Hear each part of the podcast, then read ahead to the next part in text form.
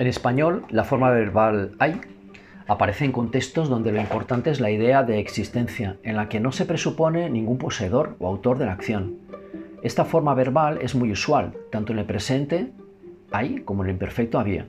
En portugués, aunque existe la forma a y había, no son usuales. Se prefiere el tem o tinha. De ahí la confusión y la transferencia normalmente negativa.